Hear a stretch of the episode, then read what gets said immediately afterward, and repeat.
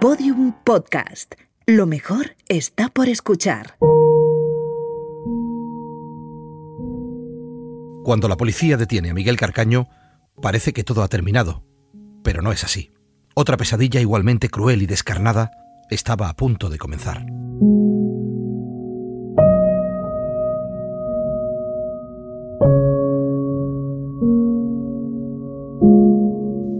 La mañana del 13 de febrero de 2009, tres semanas después de la desaparición de Marta, Miguel Carcaño acude a trabajar al bingo en el que está contratado como empleado de limpieza. Su vida continúa sin sobresaltos, al margen de la movilización social que cada día cobra más fuerza. Pero aquella mañana las cosas cambian para él. La policía se presenta en el local y se lo lleva detenido. En la comisaría le muestran las pruebas de ADN que lo implican en el crimen. Hay sangre de Marta en la cazadora. Ante la evidencia, su primer abogado, Antonio Jiménez, cuenta que Miguel se derrumba. Yo iba con un prisma de defensa, que era la inocencia y la no intervención en ninguno de estos hechos, de ninguna forma, ni, ni colateralmente, y allí nos encontramos con que hay una prueba que lo implica eh, directamente los hechos. En ese momento, evidentemente, Miguel Cacaño, yo noto que se da una imagen de derrumbarse, aparentemente, pero es un derrumbe controlado, entre comillas. Él sigue manteniendo cuenta una versión, o su primera versión allí de los hechos. Esa versión de los hechos tenía luces y sombras. La policía yo creo que pensaba que a través de esa versión iban a, conseguir eh, desentrañar el asunto. Era, parecía que había una prueba esencial y que con eso, pues prácticamente o Miguel Carcaño iba a contar toda la historia o iba a informar debidamente de algo sólido. Pese a que la policía cree tener ya claros indicios de que Javier Delgado, el hermano mayor de Miguel Carcaño, estaba en la casa de León XIII, con el cuerpo de Marta presente, él se muestra muy sorprendido cuando el abogado le cuenta lo que acaba de ocurrir en comisaría. Javier Delgado se derrumba como el que dice no puede ser, con frase como no puede ser, esto no me puede estar ocurriendo, yo he dado la cara por el niño, ¿eh? porque claro, de alguna forma era el hermano mayor y confiaba en que esa era la verdad. Y este hombre se derrumba totalmente. O sea que yo, que tenía su vida ordenada, con su trabajo honrado, una persona con una trayectoria tal, bueno, y se ve en una situación casi como el que dice que no puede ocurrir esto, que no, puede, no me puede ocurrir esto. Miguel implica en los hechos a sus amigos Samuel Benítez y el Cuco. Dice que le han ayudado a arrojar el cadáver de Marta al río Guadalquivir, que después de matarla de un golpe en la sien con un cenicero, la envolvieron en una manta, la colocaron en la silla de ruedas de su madre para sacarla a la calle y montarla en el asiento trasero del coche de la madre del Cuco. Trasladaron el cadáver hasta el puente que Miguel usa cada día para ir y venir de Camas a Sevilla. Es de noche, llueve, hace frío, detienen el vehículo y cuando termina de pasar una motocicleta, tiran el cuerpo al Guadalquivir y Miguel también se deshace del cenicero que lleva guardado en la chaqueta. El grupo de menores cita a declarar a Samuel Benítez y en comisaría lo detienen. Samuel también conduce a los agentes al viejo puente de Camas.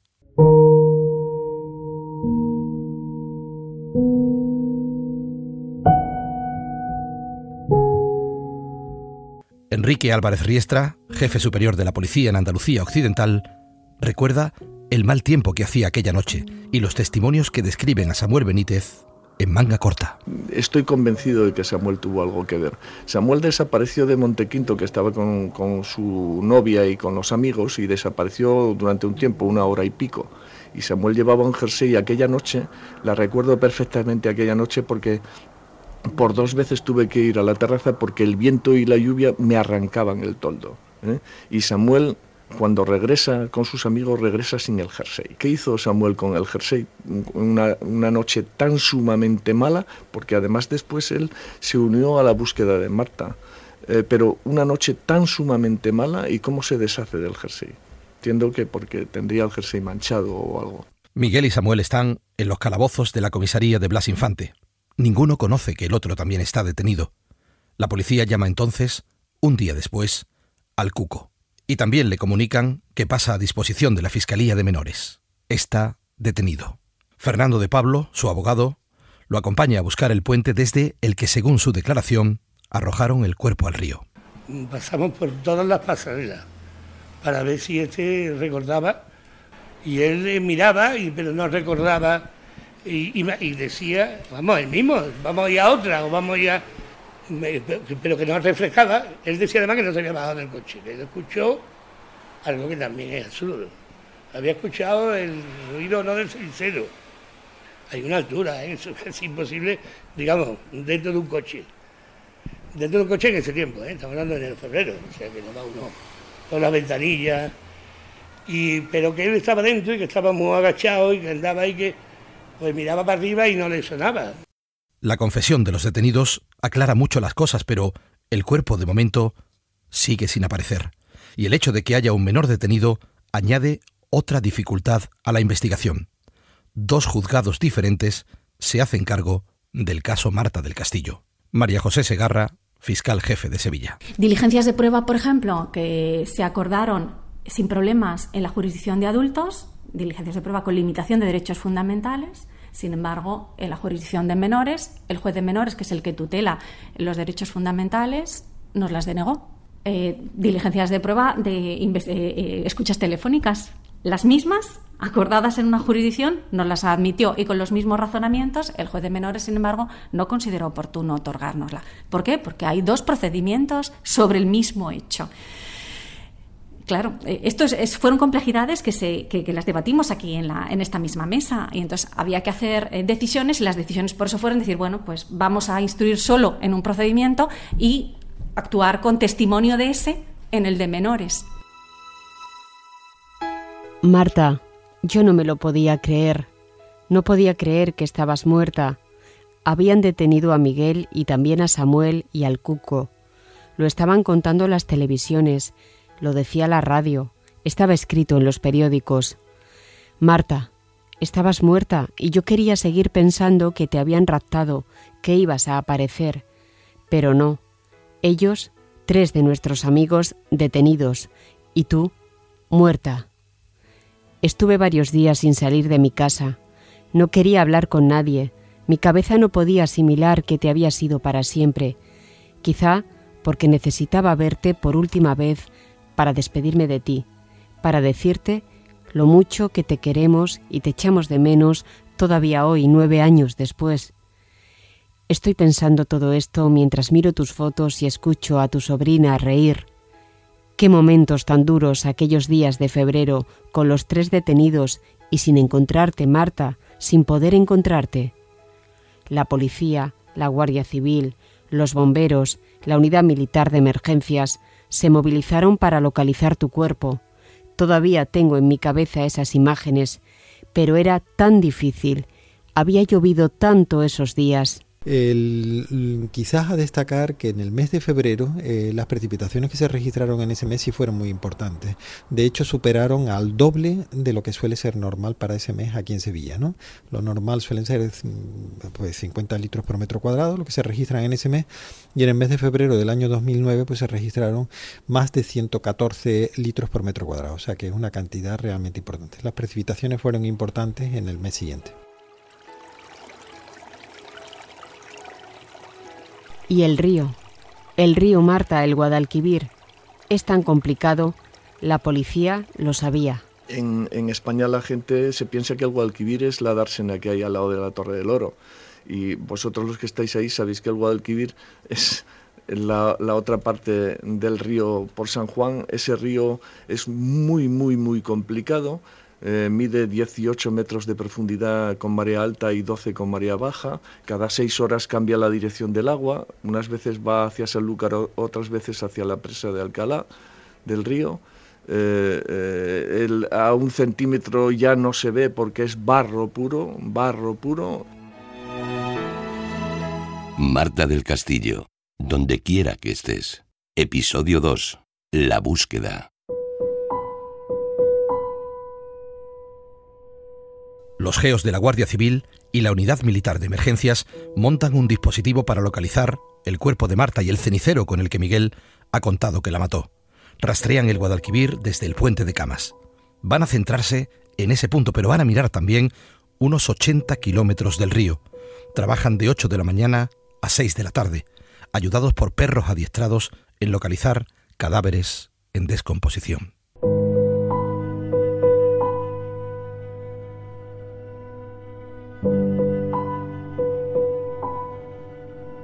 Antonio, es uno de los guardias civiles por las condiciones de este río, que las orillas son prácticamente impracticables, solo en algunos puntos, eh, la, zona que, miramos, si te has dado cuenta, es muy boscosa, tiene, cuando las mareas están bajas, hay zonas de fango de 5 metros de profundidad, entonces la verdad que los perros se clavan, eh, saltando en las cañas, que es muy difícil, saltando a las barcas a la hora de revisar las orillas.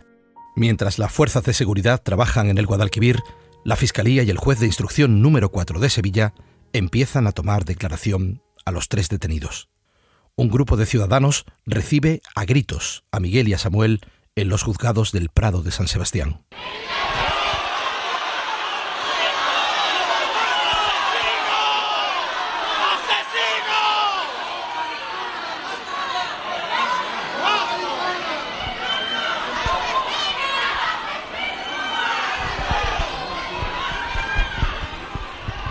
Miguel vuelve a declararse autor del crimen y sigue implicando a sus amigos.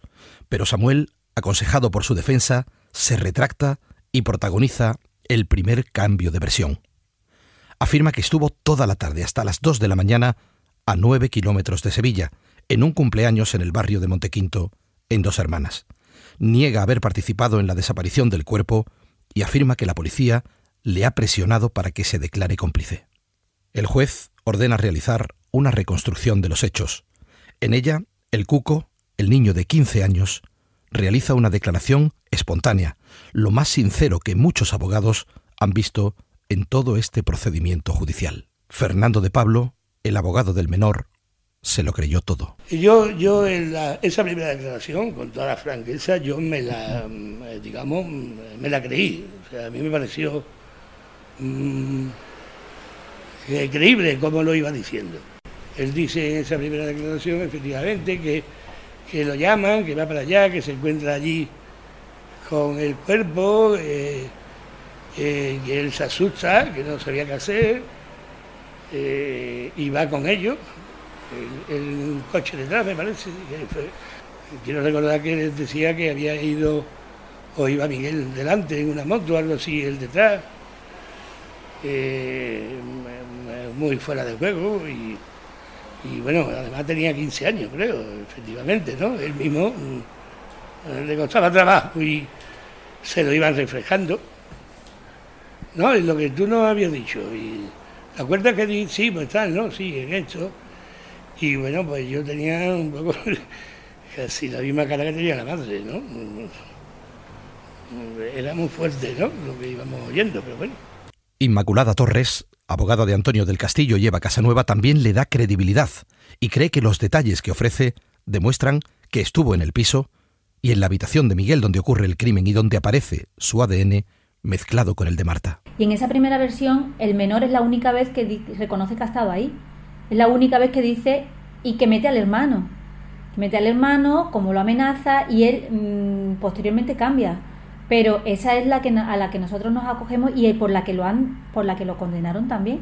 Porque si bien como te digo no se pudo acreditar ni el, ni su participación en el asesinato ni su participación en la violación sí se pudo acreditar que estuvo allí.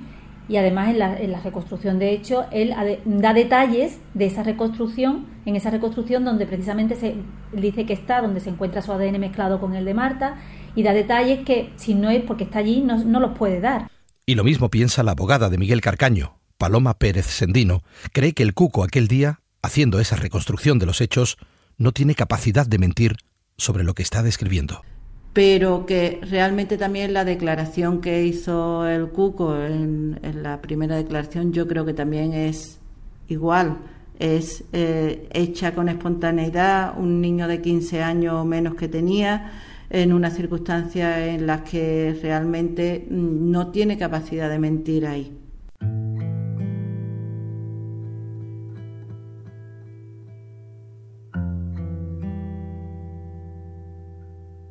El cuco afirma que llega a casa de Miguel porque había quedado con él y con Marta y se encontró el cadáver en el salón.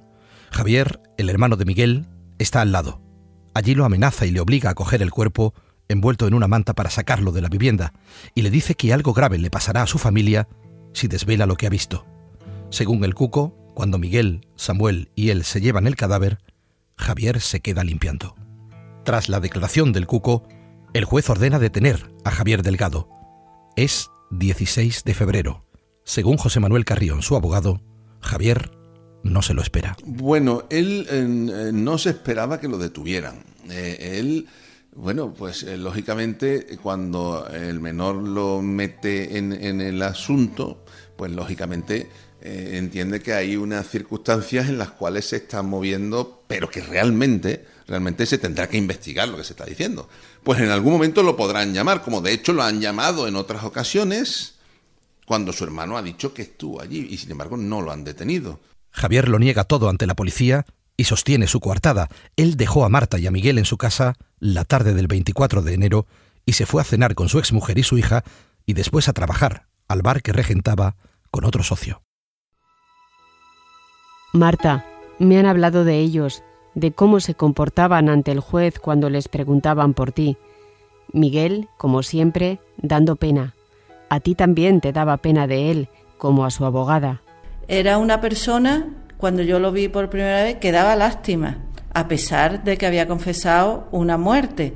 ¿Por qué digo esto? Porque yo lo vi eh, un poco como desvalido, como mm, que estaba eh, dando palos de ciego, estaba mm, dando declaraciones para mm, que lo dejaran tranquilo y que en realidad, por mi experiencia, Mm, yo pienso que la primera declaración que se toma en comisaría a estas personas es la que está más cerca de la realidad. Luego todo ello avalado con datos objetivos que están comprobados en el sumario. Miguel movía la cabeza cuando no podía más, cuando se veía envuelto en sus propias mentiras, un gesto que nosotras conocíamos bien y que recuerda con frecuencia el abogado de tus padres en los interrogatorios. Como una partida de ajedrez mental entre el juez de instrucción, que conocía datos que le aportaba la policía, y le interrogaba sobre aquellos datos que ya él tenía claro que advertía una mentira de Miguel, y entonces él ahondaba en esa mentira y efectivamente luego con el paso del tiempo me di cuenta que había un gesto de Miguel muy típico cuando se perdía en la respuesta y no era capaz de encontrar, que era mover la cabeza hacia los lados. Samuel, en cambio, siempre duro, Marta, y seguro de sí mismo, de confesar que había ayudado a deshacerse de tu cuerpo, a negarlo. No había pruebas contra él, no aparecía su ADN en el piso de Miguel, y el hermano de Miguel, a quien prácticamente no conocías de nada, detenido, porque el cuco aseguraba que estaba delante de tu cadáver en el salón de aquel piso. Ante el juez también estuvo fuerte, retador, negándolo todo, como hizo la noche que te buscábamos. Nos lo contó también el abogado de tu familia. Y mucho más impertinente, es decir, él no entraba en el, juego que le planteaba el juez como si, como si de alguna manera aceptaba a Miguel. Miguel aceptaba la posibilidad de convencer al juez el otro le cerraba la puerta claramente. Es decir, eh, no, cuando le decía, bueno, ¿y pero qué dice? Eso es lo que he contestado. Y esa es mi respuesta. Bueno, si no le gusta, no. Pues, pero no, no, no permitía que hubiera ningún tipo de, de empatía. El juez manda a la cárcel a los cuatro detenidos por la desaparición y muerte de Marta del Castillo. Miguel como supuesto autor del crimen, los demás como encubridores. Las labores de búsqueda en el río continúan. La policía, viendo que el cadáver no aparece, tampoco el cenicero con el que Carcaño mató a Marta, decide lanzar tres cerdos envueltos al Guadalquivir para intentar conocer qué comportamiento pudo tener la marea del río. Los cadáveres que aparecían aparecían no hacia de Sevilla hacia San Lucas, sino que aparecían cerca del puente de la Algaba, casi siempre. Hay varios casos, Entonces, bueno, en una marea similar a la que había aquella noche, pues como unos tres o cuatro meses después nos dijeron que era el momento oportuno y se tiraron tres cerdos del mismo peso aproximado que tenía la víctima, se les colocaron GPS y bueno, hicieron un recorrido muy muy peculiar. ¿no? Uno bajó como kilómetro y medio, dos kilómetros, se metió en el puerto de Gelbes, al final se quedó atascado ahí en el puerto de Gelbes, otro apareció cerca de Algaba, y el otro creo que apareció todavía más arriba. Al principio, ignorante de, cómo funcionaba el río, yo le preguntaba en reuniones que teníamos a lo mejor con los técnicos y con la gente de la UME y todo esto, cuando la búsqueda, digo, pero no cabe la posibilidad de que haya llegado al mar. Y, y uno me dijo, bueno, bueno, eso ni lo sueñes, eso es prácticamente imposible. Aquella noche estaba, cuando nosotros calculábamos, eh, según ellos decían, la hora, estaba prácticamente la bajamar y el nivel del río era aproximadamente de 12 metros. Enseguida empezaría a subir la, marea y el río Guadalquivir es muy, muy, muy complicado. Aparte de que hay millones de cangrejo rojo americano y, muchos peces y raíces en, las, en las riberas y cuando se empezó a buscar a, Marta en el río habían pasado veintitantos días, ¿no? que fue cuando reunimos ya pruebas suficientes para saber que, que le había pasado algo malo y que podían haberla tirado ahí, con lo cual, bueno, desgraciadamente pues no dio resultado. Marta, te buscaron en el río durante un mes, hasta que Miguel decidió contar otra historia sobre tu muerte el sufrimiento para tus padres, para tus hermanas y para todos nosotros empezaba a ser insoportable. 33 días después de confesar que había matado a Marta con un cenicero, Miguel Carcaño da un giro al caso con su primer cambio de declaración. Afirma que el cuco es la persona que mató a Marta. Asegura que primero la violó amenazándola con una navaja tipo mariposa, luego la estranguló y después la arrojaron a un contenedor de basura con la ayuda de Samuel Benítez. Cambia su declaración cuando lo han excarcelado para que localice la cabina de teléfono que supuestamente usó para pedir ayuda al cuco la tarde que murió Marta. No pudo dar con esa cabina y sentado en el suelo solicita volver a declarar para entonces sí contar la verdad. Una verdad, la segunda, que solo dura unas horas. Camino de prisión, de nuevo, solicita volver ante el juez, cambia el relato de los hechos es su tercera versión de lo ocurrido. Él también violó a Marta y entre los dos la estrangularon con una alargadera que nunca ha aparecido. José María Calero, el abogado de Antonio del Castillo y Eva Casanueva, recuerda ese momento en el que Miguel se viene abajo. Porque el juzgado ya sabe que no hay ninguna llamada de las cabinas cercanas que vaya al teléfono del cuco. Y entonces le dice a Miguel, ¿dónde está la cabina desde que llamaste? Entonces Miguel va a ver la cabina y no encuentra la cabina. Y yo recuerdo que algún policía me contó que se sienta, se sienta hundido en, un pollete allí de, de, una casa. Y bueno, pero no te preocupes, ya búscala, es que creo que fue esta, esta no, esta ya hemos mirado, esta no. Entonces él se viene abajo porque la historia de que ha ido a una cabina a llamar no sale. Y entonces cuenta por primera vez la historia truculenta y, agresiva y horrible de lo que pasó, atribuyéndole toda la culpa al cuco. Y esa es la reconstrucción de los hechos de por la tarde, en donde lo que está reconstruyendo Miguel es lo que hizo el cuco que él no pudo evitar. Y claro, hay situaciones absolutamente imposibles de, de explicar, porque claro, si el cuco está haciendo tal o tal cosa, como que tú no puedes hacer nada como te paralizas si no puede hacer dos cosas al mismo tiempo, no te puede estar amenazando a ti y tal. Entonces ahí él se hace un lío y sale de aquella reconstrucción de los hechos muy tocado, que es el final de ese día, que es un día muy largo para él, y cuando nos hemos ido a casa nos llaman del juzgado porque Miguel quiere aclarar lo que pasó. Y entonces ya, evidentemente, en ese tramo de lo que ocurrió, lo que cuenta es que no es el cuco solo, que son los dos. Ahí, en ese momento, él cuenta unos detalles que están en la causa y que son absolutamente imposibles de inventar, salvo que fuera tuviera conocimientos de medicina forense, de cómo actúa la víctima, de cómo se producen, es que me da hasta hasta reparo contarlo, ¿entiendes? Me da sobre todo por, por, Antonio y por Eva y porque pero claro, y te das cuenta de que está realmente contando y ya la segunda parte eh, ya sí que empiezas a ver que vuelve a mover la cabeza para los lados y que vuelve a disparatar. La policía encuentra la navaja en un usillo junto a la casa de Carcaño. En ella no hay ningún perfil genético del cuco. Y armados de paciencia los agentes comienzan a remover toneladas de basura en el vertedero de Alcalá de Guadaira. a donde llega la basura de toda la ciudad de Sevilla. El trabajo dura mes y medio sin éxito. ¿Por qué cambia su declaración Miguel Carcaño? Algunos abogados cuentan entonces que fue por consejo de un preso, para evitar el juicio conjurado que le esperaba. A la policía también le llega la información. Es habitual que los presos se den consejos entre ellos previos al juicio y si eso lo han comentado los abogados también nos lleva a nosotros, que efectivamente, pero siempre a través de los abogados, que sí que le había cambiado la versión para evitar el jurado. Este cambio radical de la foto del crimen lleva a Carcaño a quedarse sin letrado.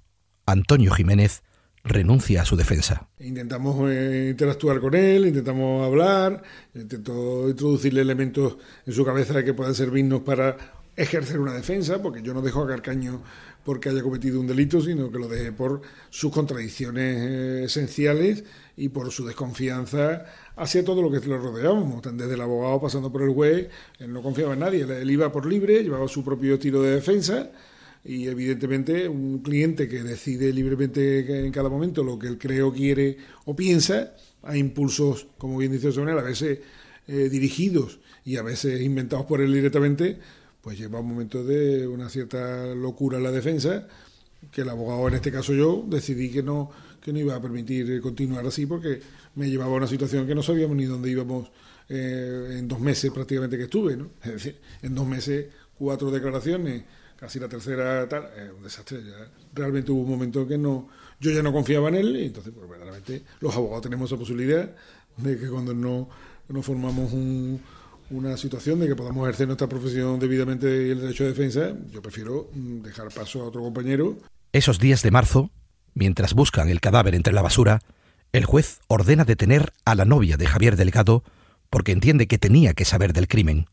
El letrado de los padres de Marta habla de ella como una mujer sincera y serena. Una afectuosidad, una tranquilidad que era muy sorprendente, porque también en el, en el cuadro cronológico de lo que había ocurrido era difícil que no estuviera al corriente de lo que pasó y fuera del cuadro cronológico tenía una proximidad al hermano y a, aunque no hubieras estado difícil que no supieras nada.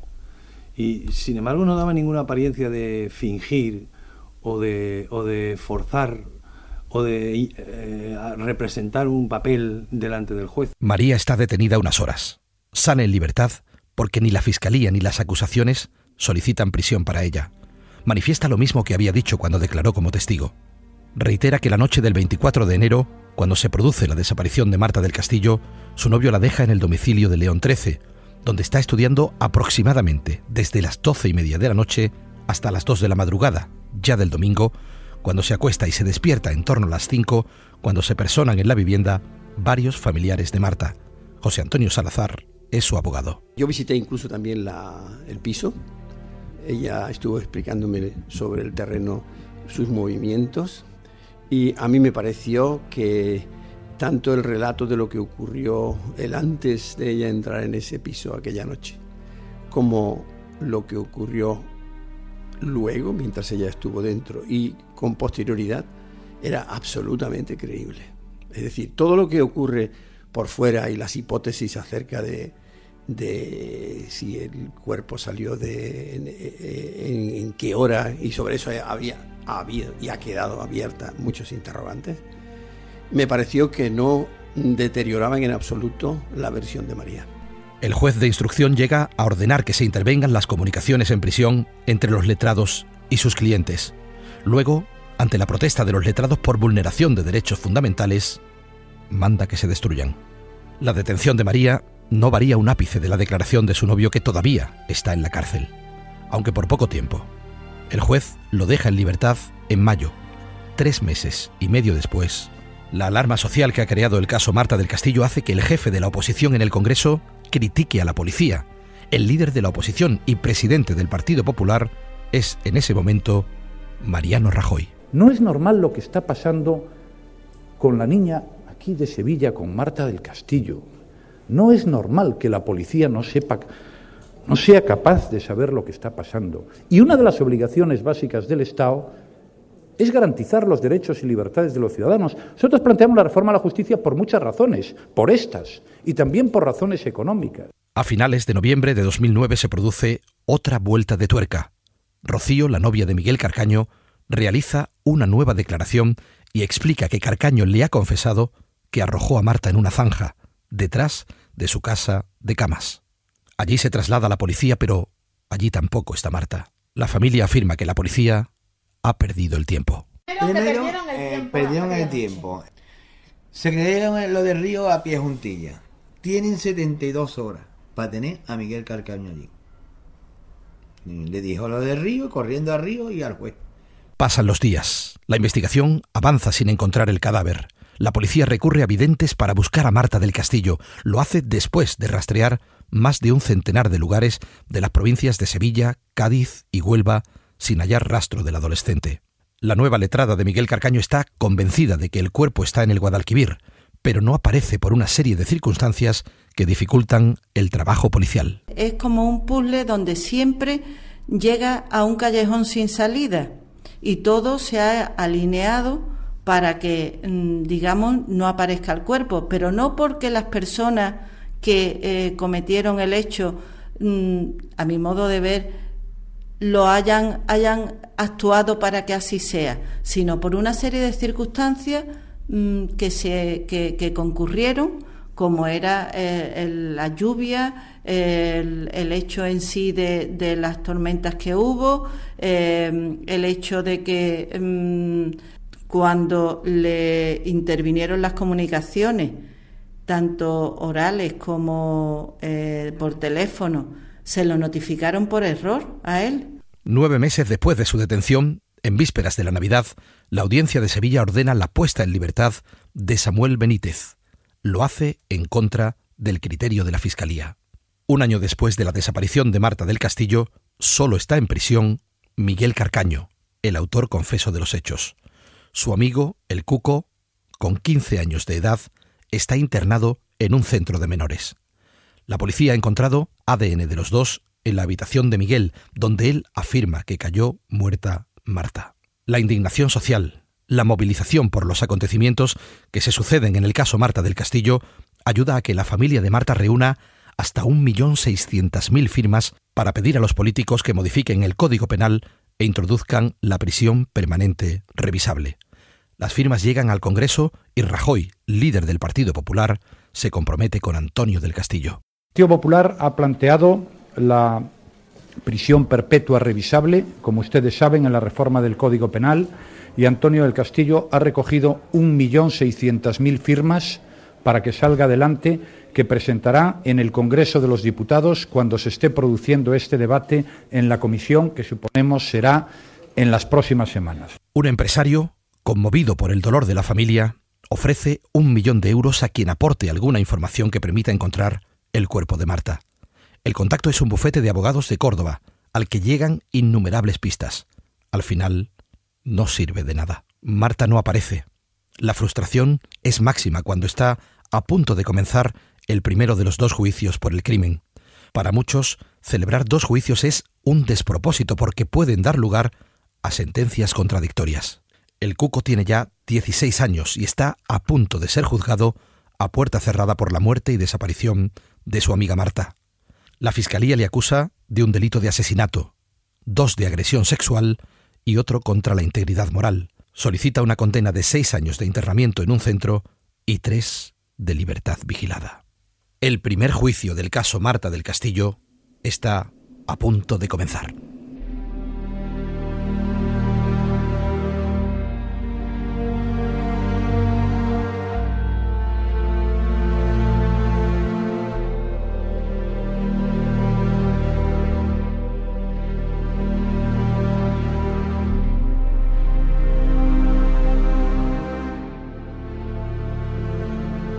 Marta del Castillo, donde quiera que estés.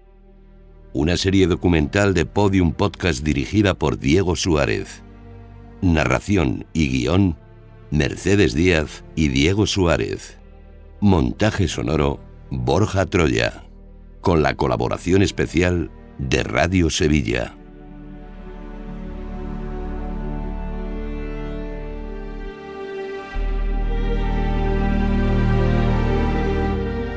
Todos los episodios y contenidos adicionales en podiumpodcast.com y en nuestra aplicación disponible para iOS y Android. Síguenos en Twitter, arroba podiumpodcast y en facebook.com barra podiumpodcast.